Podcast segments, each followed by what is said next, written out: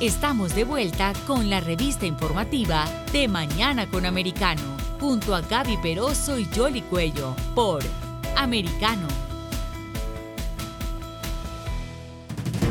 Continuamos con más informaciones aquí en De Mañana con Americano y como les hemos venido reportando, se comienzan a registrar más casos de COVID-19. Si bien las hospitalizaciones no han subido de manera significativa, al parecer eh, se está alertando sobre una nueva ola de contagios. Adicionalmente, también hay algunos brotes de hepatitis en niños. Para profundizar en este y otros temas, hemos invitado a Dalil Dadilia Garcés, médico epidemióloga y profesora universitaria del Miami Dade College. Muchísimas gracias por estar aquí.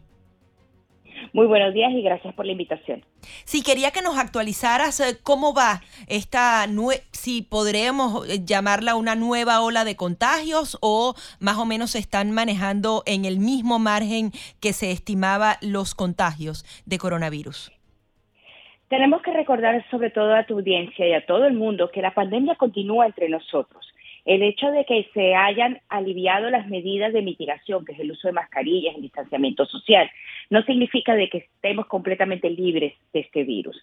¿Qué es lo que ha ocurrido? De que los contagios, dado a nuevas subvariantes, han ido aumentando no solo en Estados Unidos, sino a nivel global y el número de aumento de positividad, de la tasa de positividad, puede ser inclusivamente mayor, debido a que ya aquí, por lo menos en Estados Unidos, muchas personas tienen las pruebas caseras y ellos no reportan los resultados al instituto donde se procesó la, la prueba o a los centros de salud de cada estado.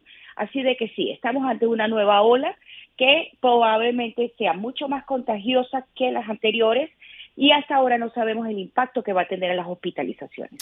Ahora, doctora, pero otra cosa que también eh, llama la atención es que las personas dan positivo a los dos días ya eh, se les ha quitado los síntomas que son bastante leves, por lo menos eh, es la experiencia que, hemos tenido con, mucha gente que está alrededor y que ya están vacunadas y todo, y incluso con algunas personalidades que están ah, en el aspecto público, ¿no? Porque dicen di positivo y al tercer día, pues ya se le quitaron los síntomas y ya dio negativo en el test. Eso es parte también de una característica de la variante esta que que, se está detectando en los Estados Unidos? Tenemos que considerar de que estos son diferentes factores. Mencionaste uno muy importante el 70% más de la población en Estados Unidos está vacunada y esto ha permitido de que tu sistema inmune esté entrenado. Por otro lado, esta variable no es tan virulenta, no es tan agresiva, así de que una variante que es menos agresiva pero más transmisible y una alta tasa de vacunación permite que tú te recuperes mucho más rápido.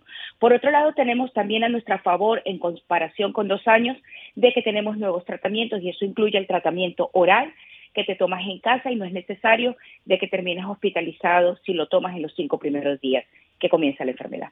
Ahora, podríamos estar hablando ya de una inmunidad de rebaño, como se decía durante eh, el inicio de la pandemia, porque hay muchas personas que están vacunadas y adicionalmente ya les ha dado el virus. Sí, se podría hablar que estamos cerca de la inmunidad de rebaño. Sin embargo, algo que nos ha enseñado este virus es que es muy cambiante y todavía este grupo de personas que por razones personales o de salud no se han podido vacunar pasan a ser fábricas de variantes y eso es lo que nos va a preocupar en el futuro. Sin embargo, si comparamos Estados Unidos con el resto del mundo, nosotros estamos más cerca a una endemia en comparación a otros países. De hecho, doctora, se está hablando también el hecho de que eventualmente lo que va a suceder con el COVID es eh, como con el flu, es decir, que va a estar la vacuna cuando estemos en la temporada y las personas eh, pues se aplican eh, la vacuna, porque es que, y a propósito de eso, también parece que se ha producido un aumento significativo de flu, porque en el pasado se hacían las dos pruebas y el COVID era como el más predominante, pero ahora últimamente incluso en niños se ha detectado bastante flu. Sí, tenemos que recordar que cuando se empleaban las mascarillas, eh, también se protegió mucho contra el flu.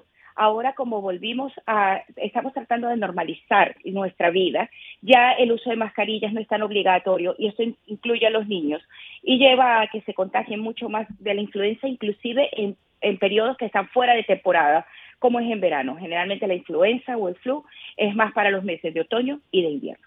También quería que nos eh, comentara un poco sobre los casos de hepatitis. No sé si es solo en niños que se están presentando actualmente. Sí, los, casos que se están levantando, eh, que el Centro de Control de Enfermedades llamó la atención para que los clínicos investiguen, son solo en niños. ¿Qué es lo que ha llamado la atención? La hepatitis es una inflamación en general del hígado, pero los virus que lo producen, de hecho, tienen el mismo nombre, hepatitis, y son A, B, C, D, que son los más conocidos. Para ellos hay vacunas para los niños, sobre todo para la hepatitis A y la hepatitis B también. Así de que cuando se empezaron a investigar estos casos, no hay presencia del virus de la hepatitis.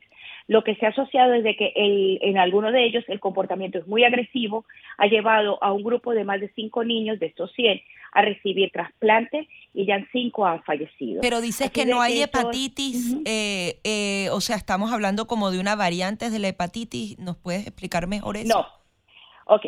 El, hepatitis es un virus específico que se ha determinado y por eso tenemos vacunas para alguno de ellos y ataca directamente al hígado. A excepción de las que son las la, B y la C, que pueden ser por transmisión de fluidos y, y otras hepatitis, que no vamos a llegar aquí. Pero el caso de los niños, estos son los que siempre se esperan. Sin embargo, este no es un virus de la hepatitis. Se está asociando esta hepatitis, ya se descartó que fuera tóxica por algún medicamento o por algún elemento ambiental, eh, y este, se llegó a la conclusión hasta ahora que más del 50% de los casos tienen presente un virus que se llama el adenovirus. Ni siquiera está vinculado con el COVID o las vacunas. Así de que el, es un adenovirus que es muy común en niños generalmente, que puede producir fiebre, diarrea o em, un poco de resfriado común, muy parecido al resfriado común, pero está teniendo una reacción una respuesta en el sistema inmune mucho más reactiva, que es lo que está dañando el hígado en estos momentos, y es por eso que se está muy vigilante aquí en Estados Unidos y en otros países del mundo donde también se está presentando. Claro, porque ya se han detectado eh, casos eh, en algunas partes y le, han hecho incluso trasplantes a, los menores, ¿no? Y les ataca a los niños. Doctora, volviendo un poco más a lo que tiene que ver con el COVID, porque como uno tiene que eh, estar monitoreando lo que sucede en el resto del mundo y eso lo aprendimos con, con esta pandemia. Los chinos en este momento continúan tratando de controlar su situación y con esa política de cero, de cero COVID, eh, eh, hasta que no se, se logre también el, de pronto el avance que se tiene en los Estados Unidos para controlar el virus. vamos a tenerlo ahí rodando y esa política de, de la China hay que observarla cuidadosamente, es decir, de pronto pueda surgir otra variante que pueda ser incluso más letal que las anteriores que se han estado lidiando últimamente? Ok, tenemos que entender algo. China en estos momentos no está tomando realmente una medida de salud pública razonable, está tomando una medida política. La tasa de vacunación de China no llega al 60% en un país de billones de habitantes, de más de un billón de habitantes. Así de que eso ha llevado a que el virus se pueda esparcir de una manera mucho más rápida. E inclusive la Organización Mundial de la Salud no está de acuerdo en el comportamiento que está siguiendo China. Ya tenemos en estos momentos, en comparación a hace dos años, en que hubo la necesidad de un confinamiento, otras medidas que son, entendemos mejor el virus, sabemos cómo se transmite y hay nuevos tratamientos y hay nuevas vacunas. Así de que esto no es sostenible, ni económicamente ni psicológicamente, y aún así se va a continuar esparciendo, transmitiendo la enfermedad. Que se van a producir nuevas variantes, se siguen produciendo. Ya se han identificado nuevas subvariantes como la BA4, la BA5 en Sudáfrica, ya se identificó una de ellas en, en Argentina. Tenemos una subvariante aquí en Nueva York que está duplicando los casos cada semana, que es la B212.1. Así de que van a seguir produciéndose. Lo importante es continuar con las medidas de prevención y seguir observando las hospitalizaciones y las defunciones. Si estos números, sobre todo las hospitalizaciones y defunciones, empiezan a subir, hay que tomar otras medidas de salud pública. Doctora, también queremos aprovechar la oportunidad de que nos comente sobre estos entrenamientos que se están llevando en el Miami Dade College a las enfermeras y los doctores, aquellos que se encargan de realizar algunos abortos, pero para identificar cuándo una mujer está siendo víctima de tráfico humano. ¿Nos puede explicar mejor esta iniciativa?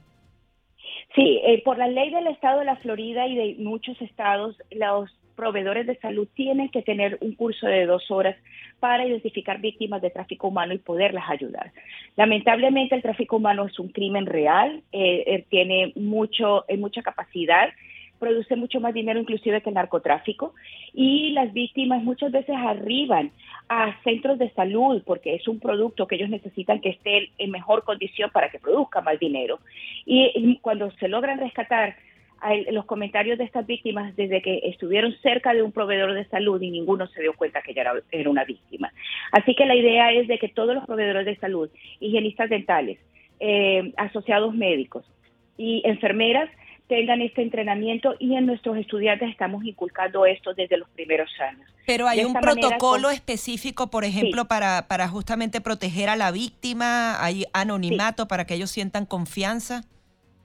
Todo esto estamos trabajando inclusive con eh, la fiscal Fernández Rondo y ellos tienen un edificio especial diseñado para las víctimas de tráfico humano y violencia doméstica, donde inclusive cuando se le hace la entrevista a la misma persona, cuando se logra eh, rescatar, se hace todo en un mismo lugar para no revictimizarla y puede dar su testimonio y puede eh, recibir todos los servicios que necesita.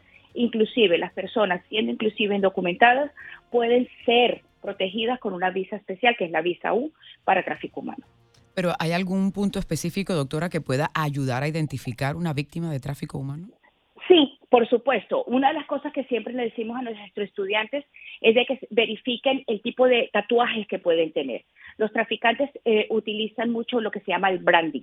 Hemos visto víctimas que tienen eh, tatuajes específicos que dice propiedad de esta persona o inclusive tuvimos un caso bastante eh, fuerte de una niña que trató de escapar y el traficante le tatuó los párpados para que supieran de que ella era propiedad de este traficante.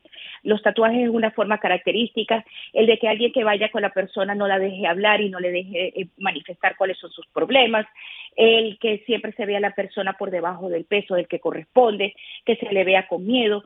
Todas estas son las cosas que entrenamos a estos profesionales de la salud, futuros profesionales de la salud, para identificar como posibles víctimas. Y como usted mencionaba, lamentablemente es un crimen que ha ido aumentando y que para todos estos traficantes eh, se ha vuelto hasta más rentable que eh, la propia droga, ¿no? Pero en fin, eh, pues doctor, ¿algo más que, quiera mencionar?